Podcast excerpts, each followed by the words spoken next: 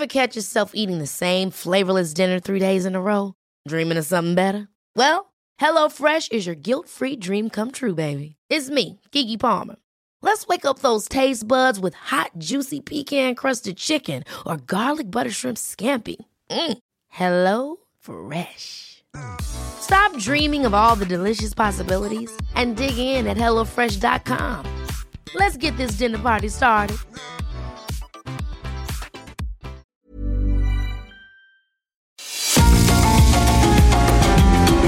GastroLab es un lugar donde cabemos todos. Aquí encontramos historia, recetas, producto, materia prima, vinos y un sinfín de cosas que a todos interesa. Ya que con cocina y vino se aprende en el camino.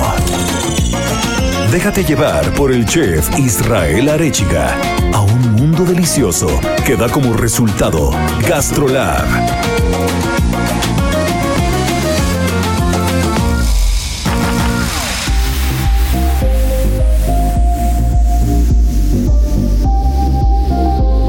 Hola amigos, ¿cómo están? Pues ya estamos en un programa más de GastroLab. Ya saben que es fin de semana rico para hablar de buena cocina, de buena comida, de buen vino, de buenos destilados, de buen producto.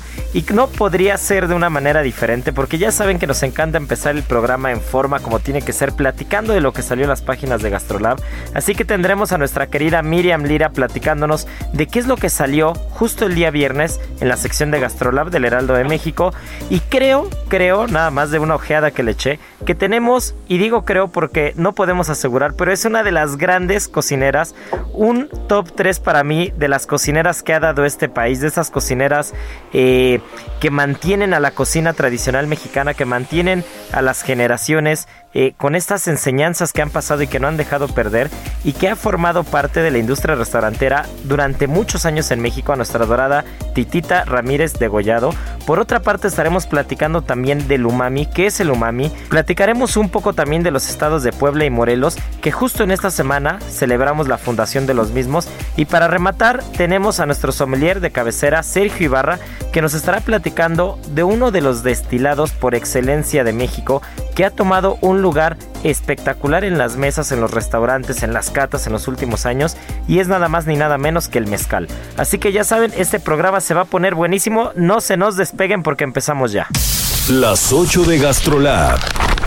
Es momento de dar un repaso por nuestras páginas.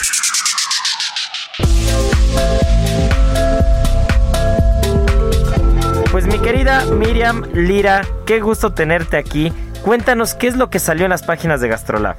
Hola, ¿qué tal amigos de GastroLab? Pues sí, esta semana traemos a un personajazo, a Carmen Titita Ramírez de Gollado, que no me dejarás mentir, Isra, es una de las grandes de este país. Ya lo mencionabas tú que está ahí dentro de tu top 3. Yo creo que también dentro de mi top 2, después de Alicia Gironella, yo metería a Titita también, ¿por qué no?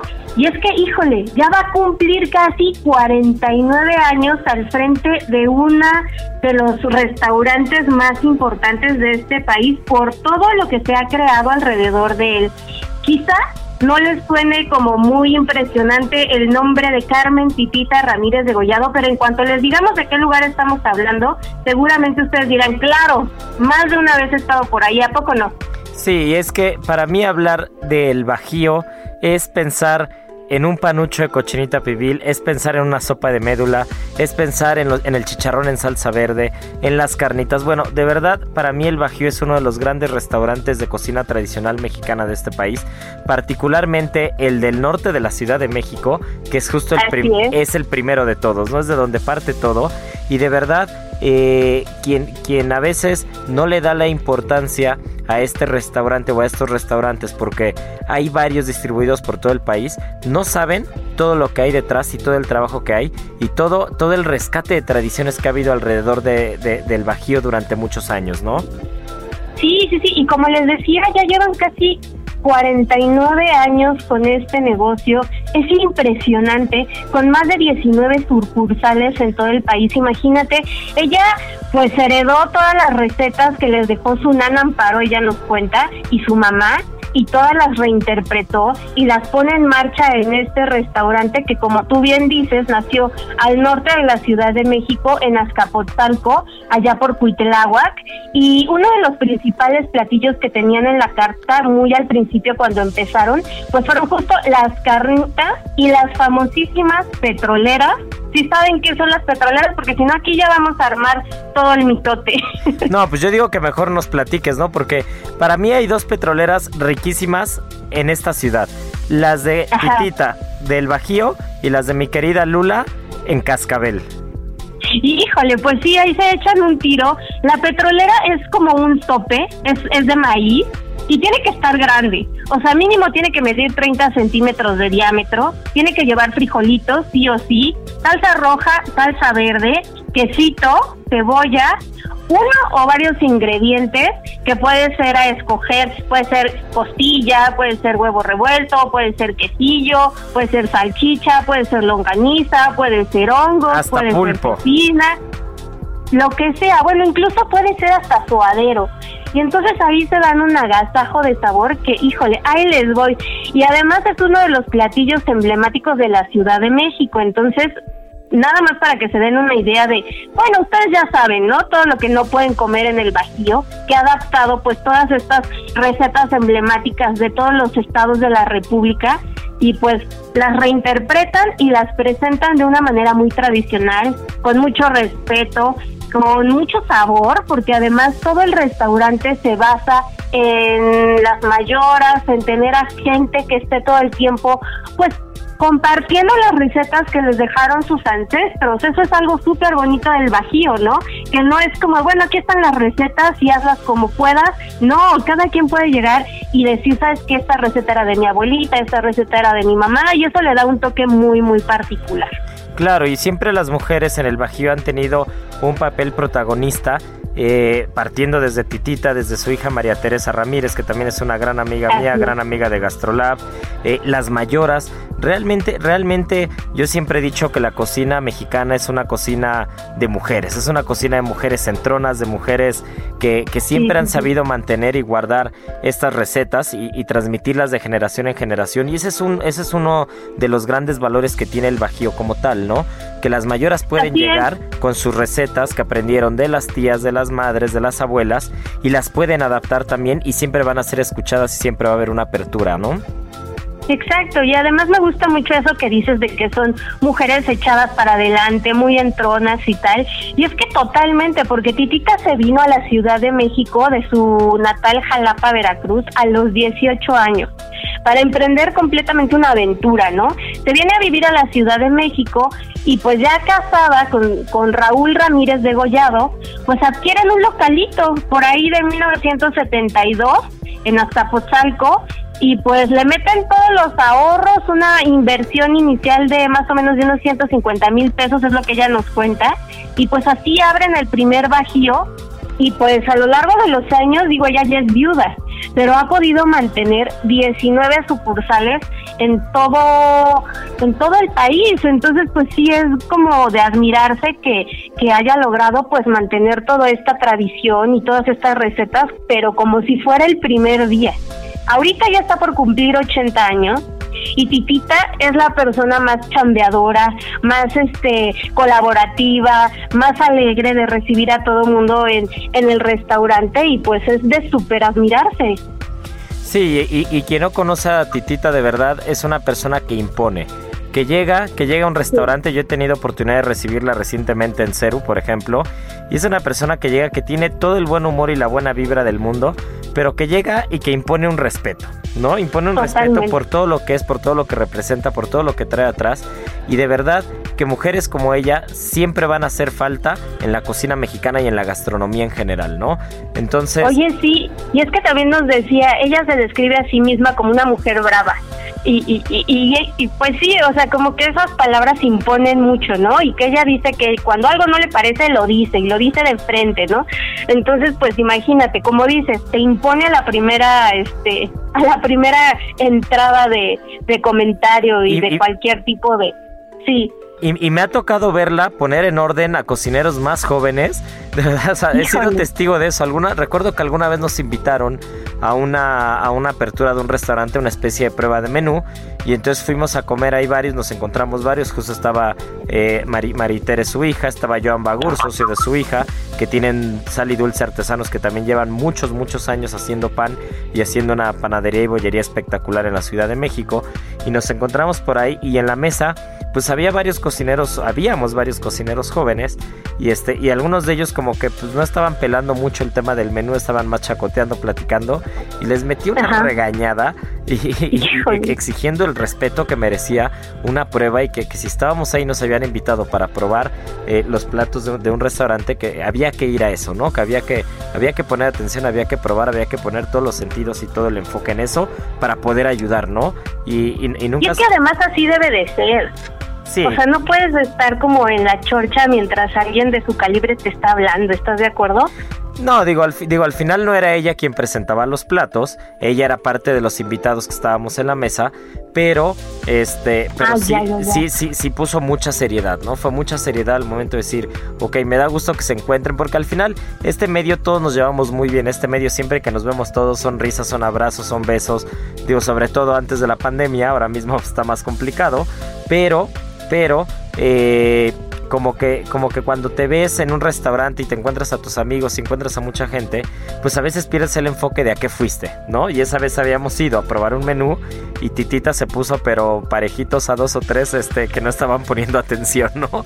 Entonces, eso te habla de alguien que tiene una rectitud para trabajar y que sobre todo siempre va a buscar la manera de sumar, ¿no? Y en ese momento la manera de sumar era probar y poder aportar a quien nos estaba invitando a probar y, y eso, y eso es un reflejo de la calidez y, sobre todo de la, de la rectitud como persona y como cocinera, ¿no? Que, que, siempre va a aportar lo mejor que puede, pero hay que ser derechitos, ¿eh? No hay que, no hay que desalinearse con mi titita. Exacto, y fíjate que también nos cuenta que su secreto es que la gente se sienta como en casa. Entonces imagínate qué apapachadora.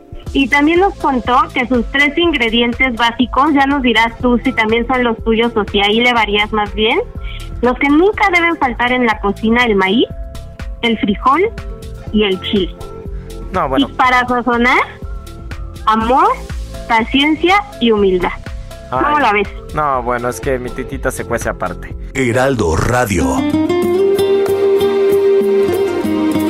Qué gusto que, que que un personaje de ese calibre haya ocupado las páginas de Gastrolab.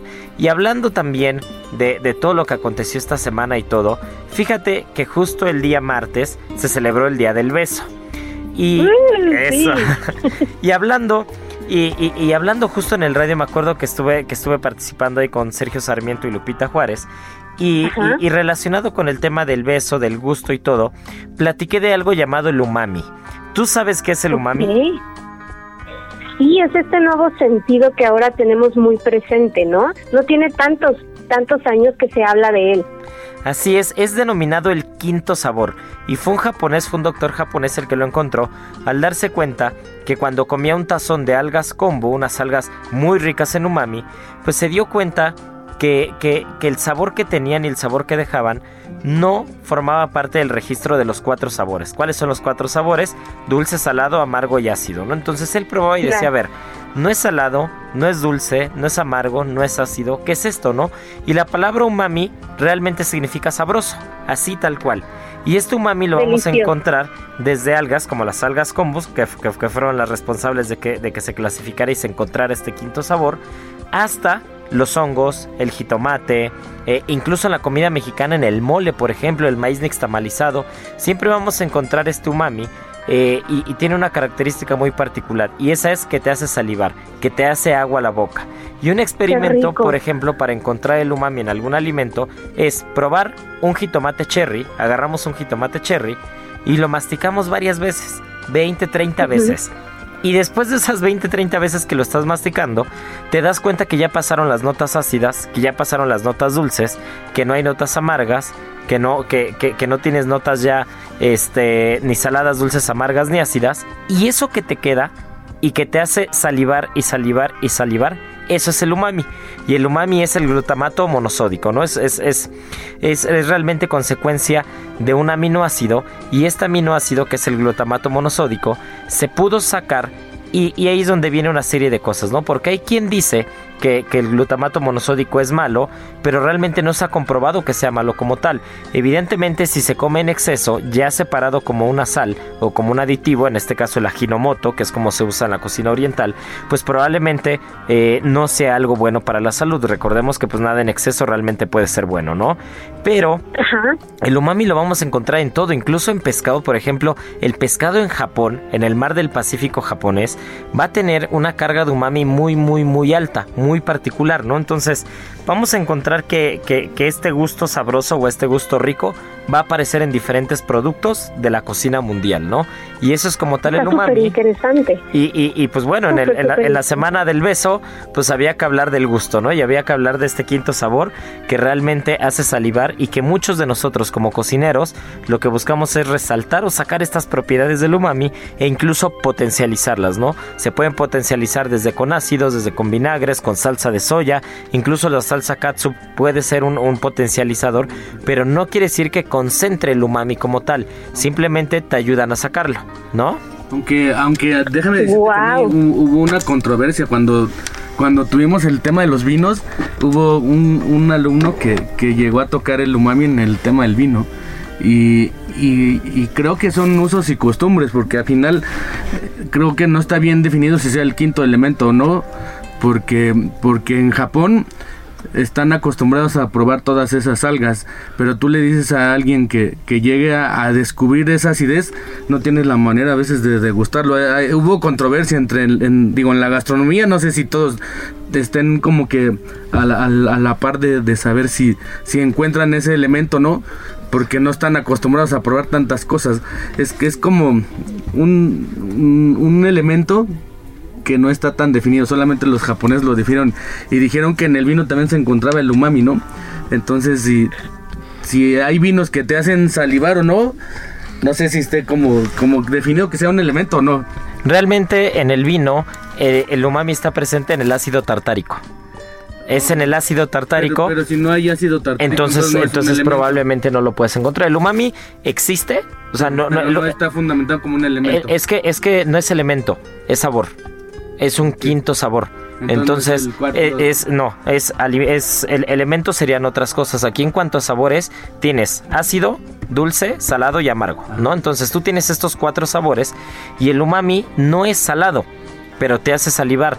No es ácido, pero tiene acidez. No es amargo, y tampoco es dulce como tal. Entonces el umami realmente es glutamato monosódico presente de manera natural en los alimentos o por ejemplo en el caso, en el caso del vino en el ácido tartárico, en el jamón ibérico, en el jamón serrano y en el queso parmesano, en los, en los cristales de sal, en los cristales de sales tartáricas que se forman, ahí está presente el, el, el umami, no está presente en el glutamato monosódico claro, y es que además es complicado definirlo porque es un sabor que es difícil expresar, ¿no? o sea, describirlo es complicado. Pero cuando nos ponemos a pensar en todos aquellos elementos, a todos aquellos alimentos que nos hacen salivar, pues lo identificamos de inmediato con lo delicioso, con lo sabroso, que es de donde proviene su el origen de la palabra, ¿no? Entonces tal vez por ahí podamos empezar a familiarizarnos con él. Sí, e incluso en, digamos, ya de manera industrial, Miri, hay, hay empresas que se aprovecharon también de eso, ¿no? Y empezaron a usarlo de manera excesiva.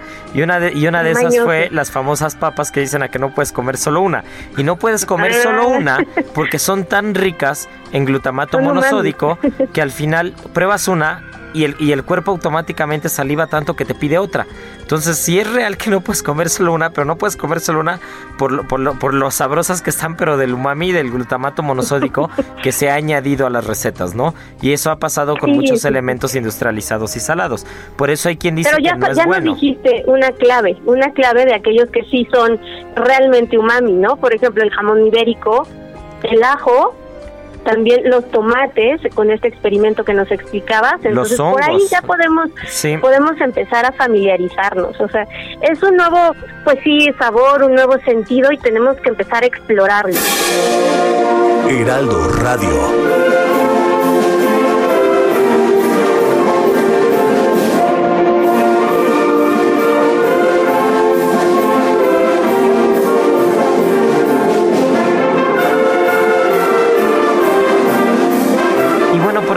Mi querida Miri, yo sé que tú eres una enamorada de los estados de la República Mexicana y fue justo un 16 de abril de 1531 cuando se funda la ciudad de Puebla. Entonces la ciudad de Puebla se funda con la característica o con la misión de asegurar una ruta comercial entre la Ciudad de México y, Veracruz. Entonces todo lo que llegaba de Europa, que entraba por el puerto de Veracruz, tenía que parar en algún pueblo o en algún lugar antes de llegar a la Ciudad de México y esa es Puebla. Y Puebla ya lo hemos platicado anteriormente. Tú ya me dirás tus platos, tus platos favoritos, pero para mí Puebla, sin el mole de cadera, sin los chiles en hogada, sin el dulce de camote, sin toda esta cocina conventual, no sería, no sería Puebla, ¿no? Los, los cerditos de piloncillo también. Ay, qué, qué delicia, qué delicia. Oye, y tú traías una historieta que dijiste cerditos que, que, me encantaría escucharla y es la de las galletas de animalitos. A ver, cuéntanos qué pasó con eso. Sí, pues sí, Irra, porque fíjate que este domingo 18 de abril es día de nada más y nada menos que de las galletas de animalitos que todos adoramos, nos encantan, las hemos comido en todas ocasiones, sobre todo cuando somos niños. Muchas de ellas no sabemos ni de qué son porque están medias deformes. Cuando las sacamos de la bolsita y nos pasamos mil horas ahí viendo, no, pues es cerdito, no, pues es gallito, pues no sabemos, pero nos encantan, ¿no? Y fíjate que alrededor del mundo al año, nada más al año, se venden 40 millones de paquetes en todo el mundo. Entonces, pues son súper, súper, súper famosas y muchos creen que son mexicanas, pero no es así, porque surgieron en Inglaterra a finales del siglo XIX. Y por azares del destino, pues ya sabes que todo se mueve en este mundo, llegaron a Nueva York, a Estados Unidos, y pues ahí empezaron a hacer todo un éxito, sobre todo en los niños, y primero empezaron a ser fabricadas por, por panaderos, o sea, de una manera muy artesanal, y se trasladó toda la tradición sobre todo a Pensilvania.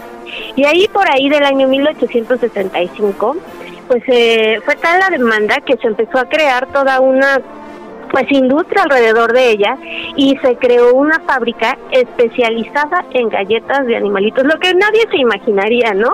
O sea, uno uno creería que empiezan como pues toda la industrialización de otro tipo de cosas mucho más importantes, pero no, era primordial una fábrica de, galletas, de, animalito. Yo tengo que reconocer que tengo una relación amor-odio con las galletas de animalito, porque en las piñatas, en las piñatas, en las posadas, me chocaba que me tocaran galletas de animalito, pero ya una vez que las tenía no paraba de comerlas, ¿no? Entonces, me gusta comerlas, pero me decepcionaba que en una piñata o que, o que en el en el aguinaldo que te daban ahí en las posadas tuviera un 80% de volumen de galletas de animalito y solo dos dulcecillos por ahí que, que eran los buenos. Pero bueno, mi querida, mi querida Miri, se nos fue el tiempo, tenemos que irnos, pero volvemos, no se nos despeguen porque el sommelier Ibarra viene afilado, pero afilado, afilado con el tema del mezcal y estaremos platicando todo lo que hay alrededor del mezcal, ¿Qué, hacia, dónde está yendo? ¿Por qué? ¿Por qué eh, ¿De dónde surgió este boom en los últimos años? Y las variedades de mezcal que vamos a encontrar. Así que no se despeguen porque esto es Gastrolab. Gastrolab es un lugar donde cabemos todos. Vamos a una pausa y regresamos.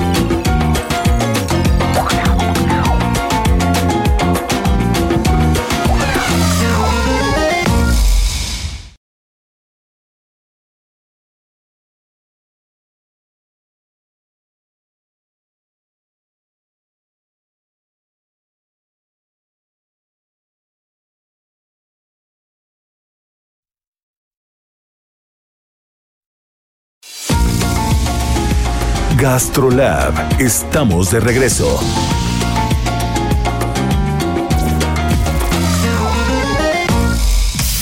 Del vino a la palabra. Con el sommelier Sergio Ibarra.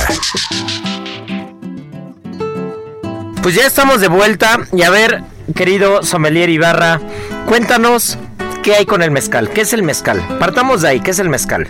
Hola amigos de Gastrolab, pues después de las preguntas que nos hicieron llegar al programa, pues vamos a tratar de, concretar todas sus dudas.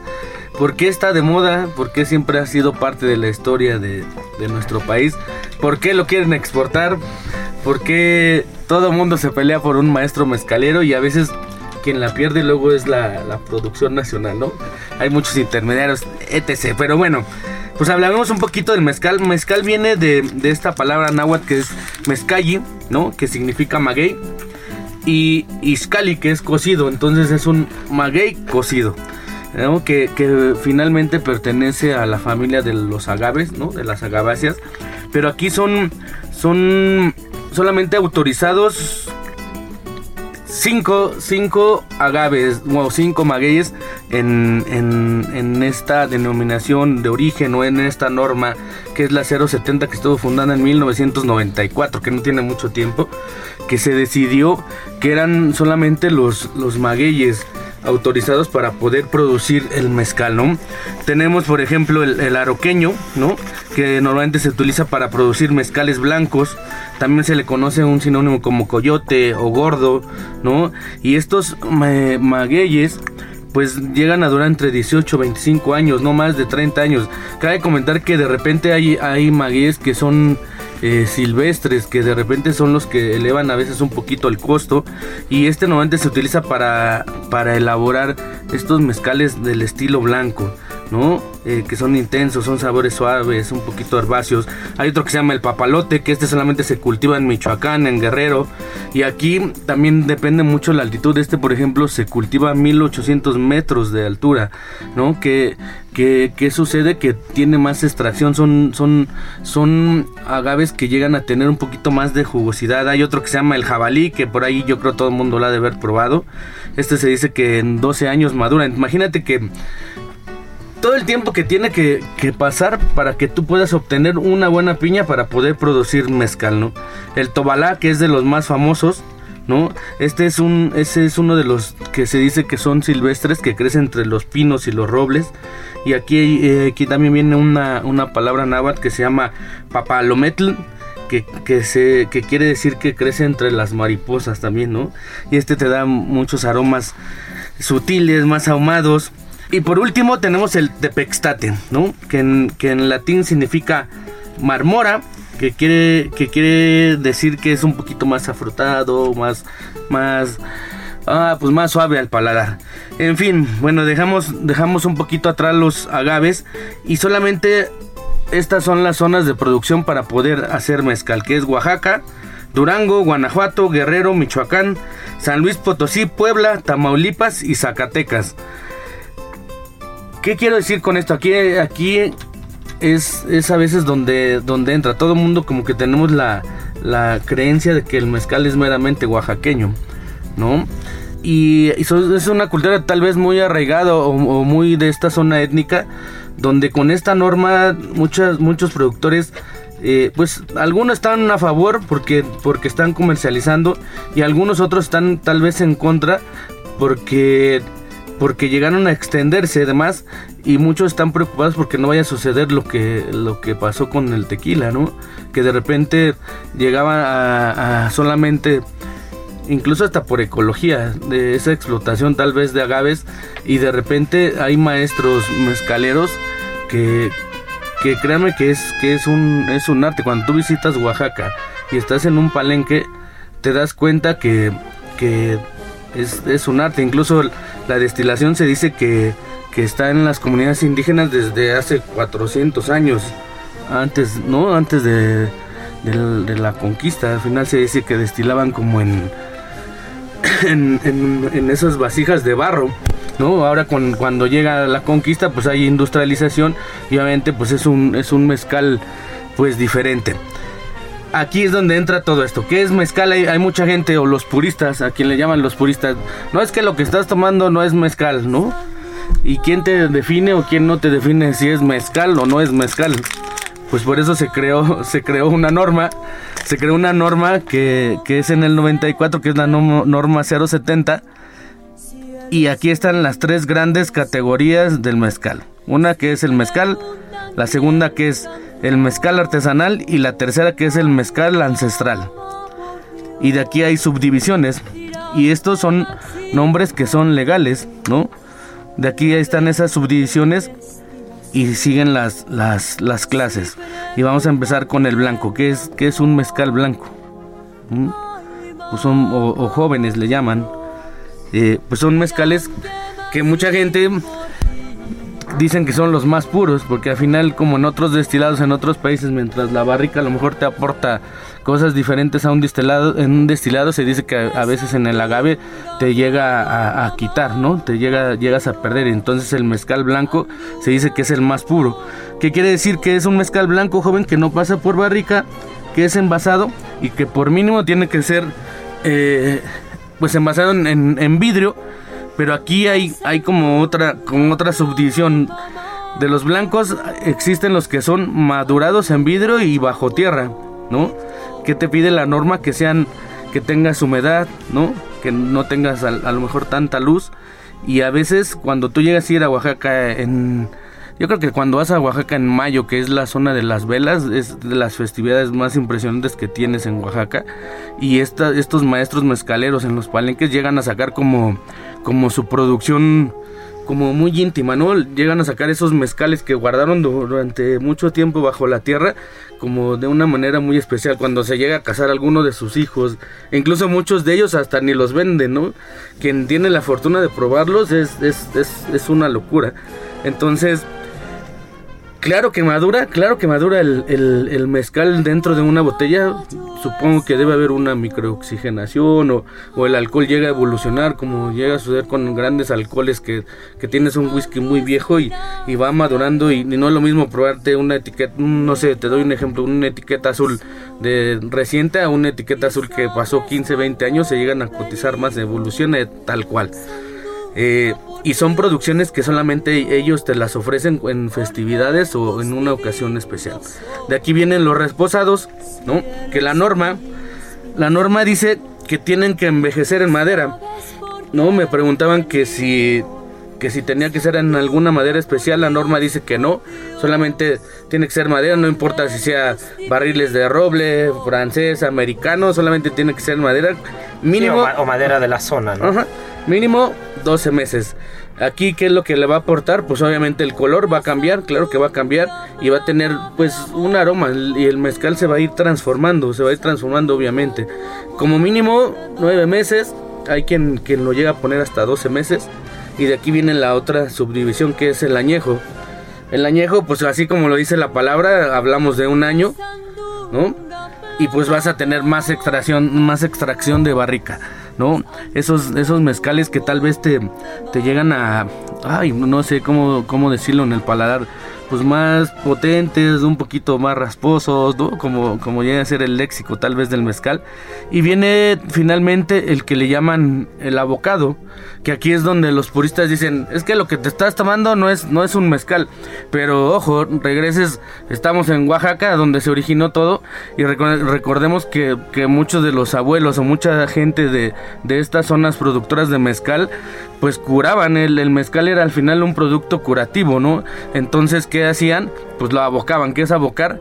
Pues tratar de, de, de meterles frutas, ¿no? Le metían frutas, le metían insectos, alacranes, hay por ahí uno de chitacana, eh, pues le añaden hierbas, gusanos, ¿no? ¿Qué más has probado, chef, de esos mezcales? Yo la verdad tengo que confesar que no soy tan mezcalero que este he probado algunos. Hay, hay, hay, cosas relacionadas al mezcal que a mí me encantan, sobre todo el tema de las historias, ¿no? Toda la parte alrededor de, del mezcal y lo que te cuenta, ¿no? Partiendo desde Mayagüel, que es, es la diosa, la diosa del maguey, ¿no?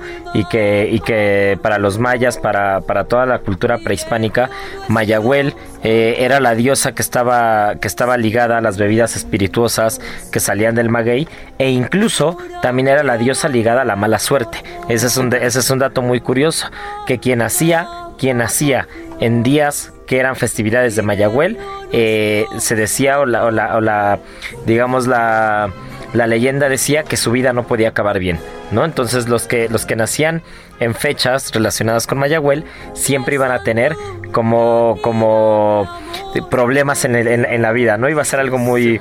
Sí, sí, sí, sí, sí, que, que, al final no, no, podía acabar bien la historia, ¿no? Pero bueno, al final, ¿qué pasa con el mezcal? Que el mezcal eh, cada vez hay más cultura, cada vez hay, hay más conocimiento alrededor del mezcal, cada vez yo, yo en los restaurantes lo veo, ¿no? La gente llega pidiendo mezcal y no solamente es llegar a pedir mezcal porque pues, está de moda ya, ¿no? Sino porque realmente se están preocupando eh, por saber qué es lo que están tomando, se están preocupando por el origen, quién es el maestro mezcalero, cuáles son los procesos. Una pregunta que yo te quería hacer, Sergio, en, en relación al tema del mezcal es ¿qué hay con el mezcal de pechuga? O sea, porque, porque hay, hay mucha información alrededor. Hay quien dice que sí, que, se, que, lleva una pechuga de pollo dentro. Hay quien dice que no lleva una pechuga. ¿Qué hay con el, ¿qué hay con el tema del mezcal, con el mezcal y la pues pechuga? Pues eso al final ahí vamos. te digo, van esas subdivisiones. Ya, ya habíamos hablado del blanco, reposado, añejo, quien se estaba perdiendo lo que estábamos hablando. Estamos en el abocado, que al final pues le, añaden le añaden pues hierbas, gusanos, ya hablamos, ¿no? De los alacranes y demás. Y ojo, ojo, eh por eso es lo que te decimos, los puristas dicen, eso no es mezcal, pero esto está, está por la norma de salud. En la norma otra vez 070 que se fundó en el 94, están de acuerdo que le puedan añadir estos a los abocados. Y aquí entra el, el mezcal de pechuga, ahí viene la otra división que se llaman los destilados con, que aquí pueden poner aves, pollos, conejos, ¿no? Heraldo Radio. Y el de pechuga, el de pechuga nace por pues bueno, esta tradición que yo creo a todos nos gustan, que, incluso es de nuestras favoritas, ¿no? En, el, el primero de noviembre, el Día de Muertos, recordemos que pues esta, esta tradición tan ancestral, ¿no? Que, que todo mundo pues trata de, recordar a, sus muertos, eh, pues la fruta, no toda la fruta que se ponía en, en los altares, pues a final de dos días o tres y, sobre todo en, estos municipios de Oaxaca, no en todo el istmo, pues, pues son altares muy grandes y, era demasiada fruta que, que no se la iban a comer, ¿no? Pues no se la iban a comer. Entonces, ¿qué hacían? Que la recolectaban, la recolectaban y, y, ya, por eso se llama la, esta división, destilados con, ya tienes la primera destilación y a, ese, a esa primera destilación le vas a añadir toda la fruta, toda la fruta. Hay diferentes estilos de pechuga. Entonces le añaden toda la fruta y ¿qué es la fruta de Oaxaca? Pues tejocote, caña, ¿no? Naranjas, mandarinas. Imagínense todo todos los aromas y sabores que va a extraer este mezcal. Y aquí nace el, el de pechuga, pues sí mucha gente dice que si sabe a pollo, o sabe a guajolote, o sabe a o es de pollo, sabe a pollo, es de pollo, ¿no? pues sí, meramente le ponen, le ponen un... No nada más la pechuga, bueno, dicen que hay quien le pone la pechuga. Yo cuando estuve en, Oaxaca me tocó ver que le ponen pues, un pavo completo, pero no se lo ponen dentro, dentro de donde van a destilar. Lo, lo cuelgan como en una bolsa, en una bolsa y lo, lo atan como, bueno, lo atan con unos mezcales al punto donde, donde todos los vapores se van, eh, van saliendo, donde se condensa, donde se condensa y va pasando por donde está el pollo, ¿no? Obviamente, pues el proceso natural de una destilación, ¿no? Lo líquido, sólido, gaseoso, se evapora, se transforma en líquido y, pues vuelve a, tener estos calores. Mucha gente dice, ¿sabe apoyo? Pues no, lo único que le aporta el, mezcal de pechuga es la grasitud que tiene, que tiene el, pavo, ¿no? O el guajolote, y lo vuelve más denso, lo vuelve un poquito más graso.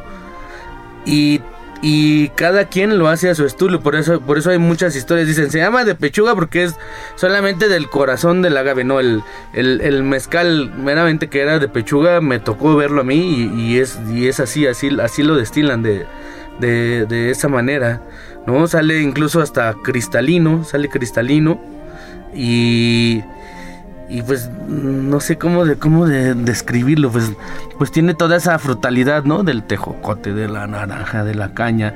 Obviamente son mezcales muy fuertes no hay no hay quien a lo mejor no soporte no sé media botella.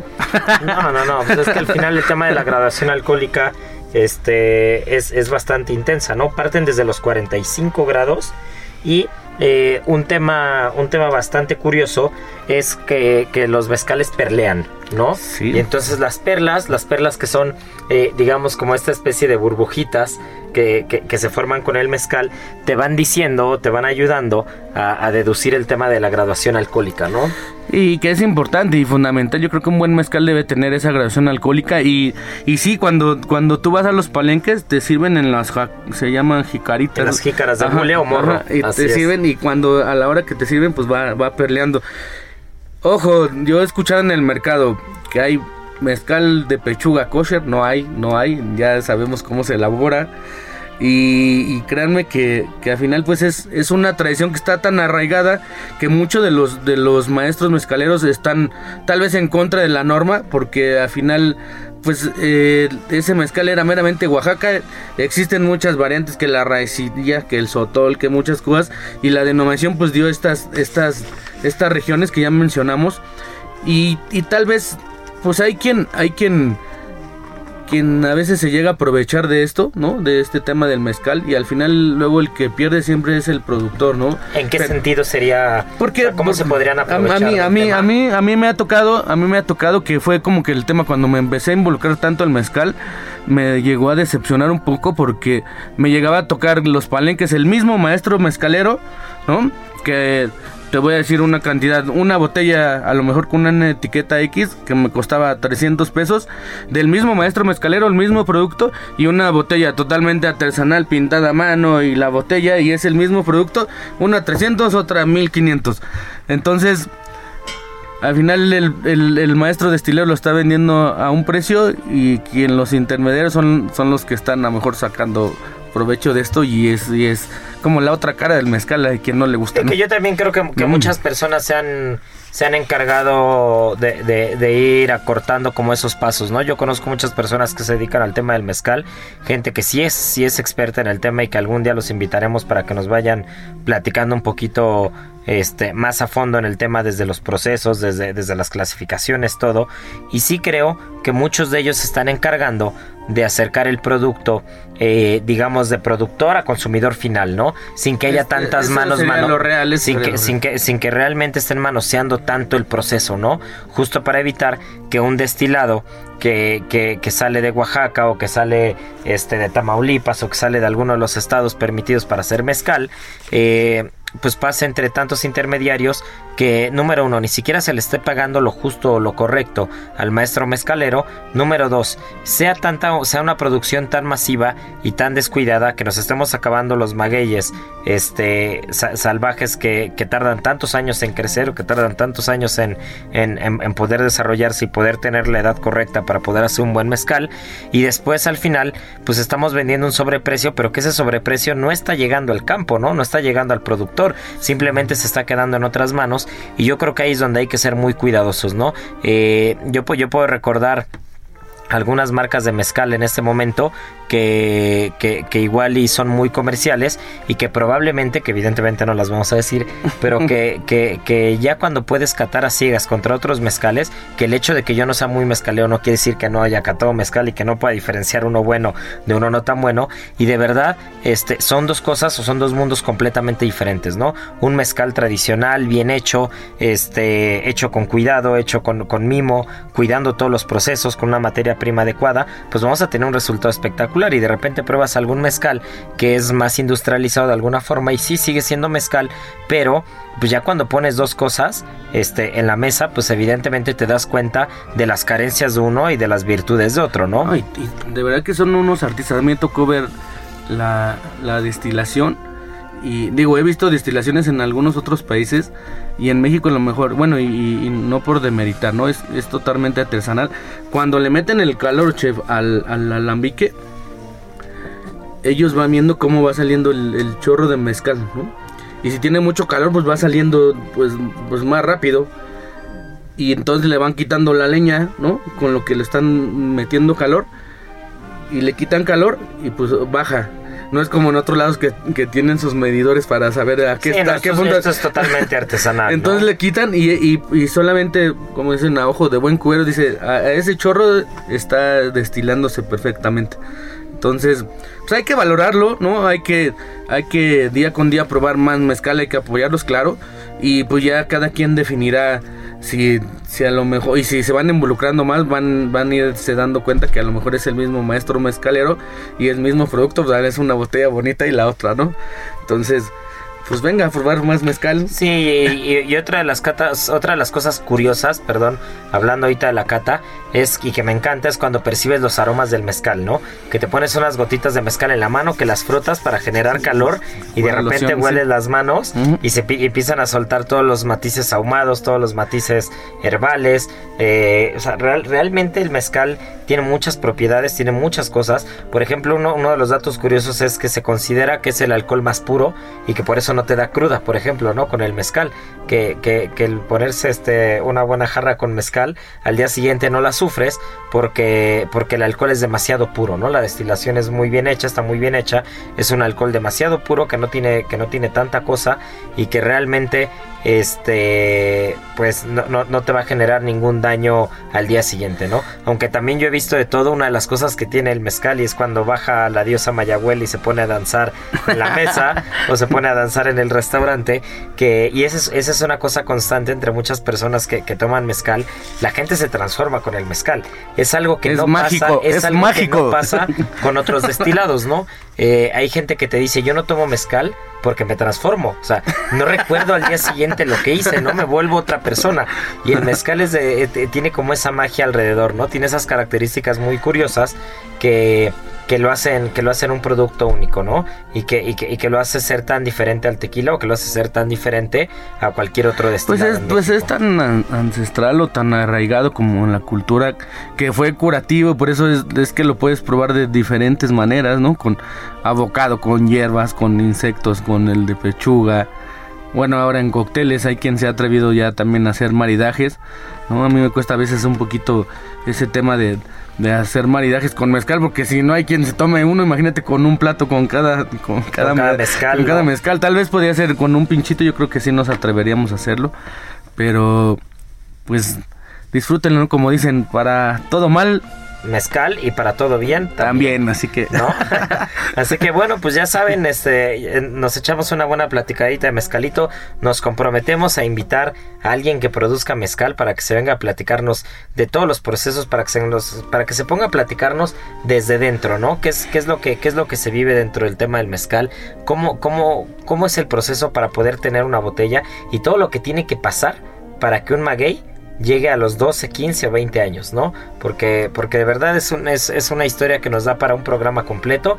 Y bueno, pues no se nos despeguen porque viene la adivinanza del día y tenemos que anunciar al ganador de la semana pasada.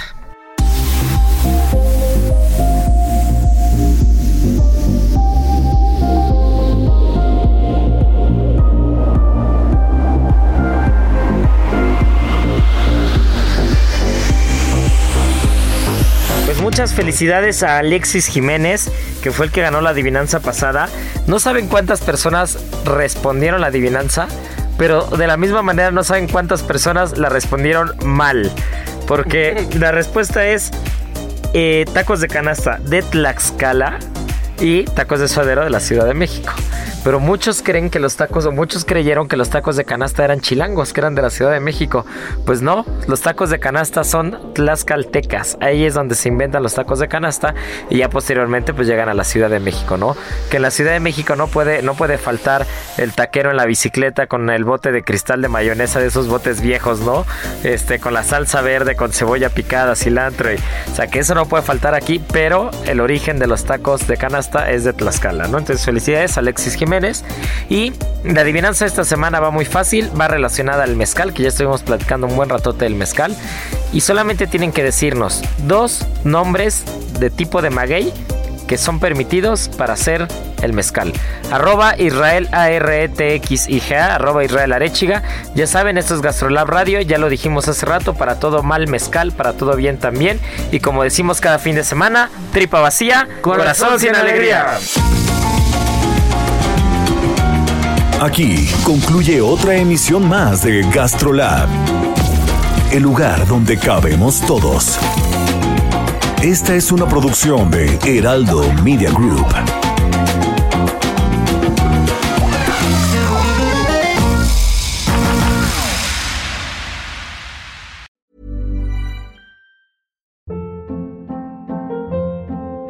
Hold up. What was that? Boring. No flavor. That was as bad as those leftovers you ate all week. Kiki Palmer here, and it's time to say hello to something fresh and guilt-free. Hello Fresh. Jazz up dinner with pecan-crusted chicken or garlic butter shrimp scampi. Now that's music to my mouth. Hello Fresh. Let's get this dinner party started. Discover all the delicious possibilities at hellofresh.com.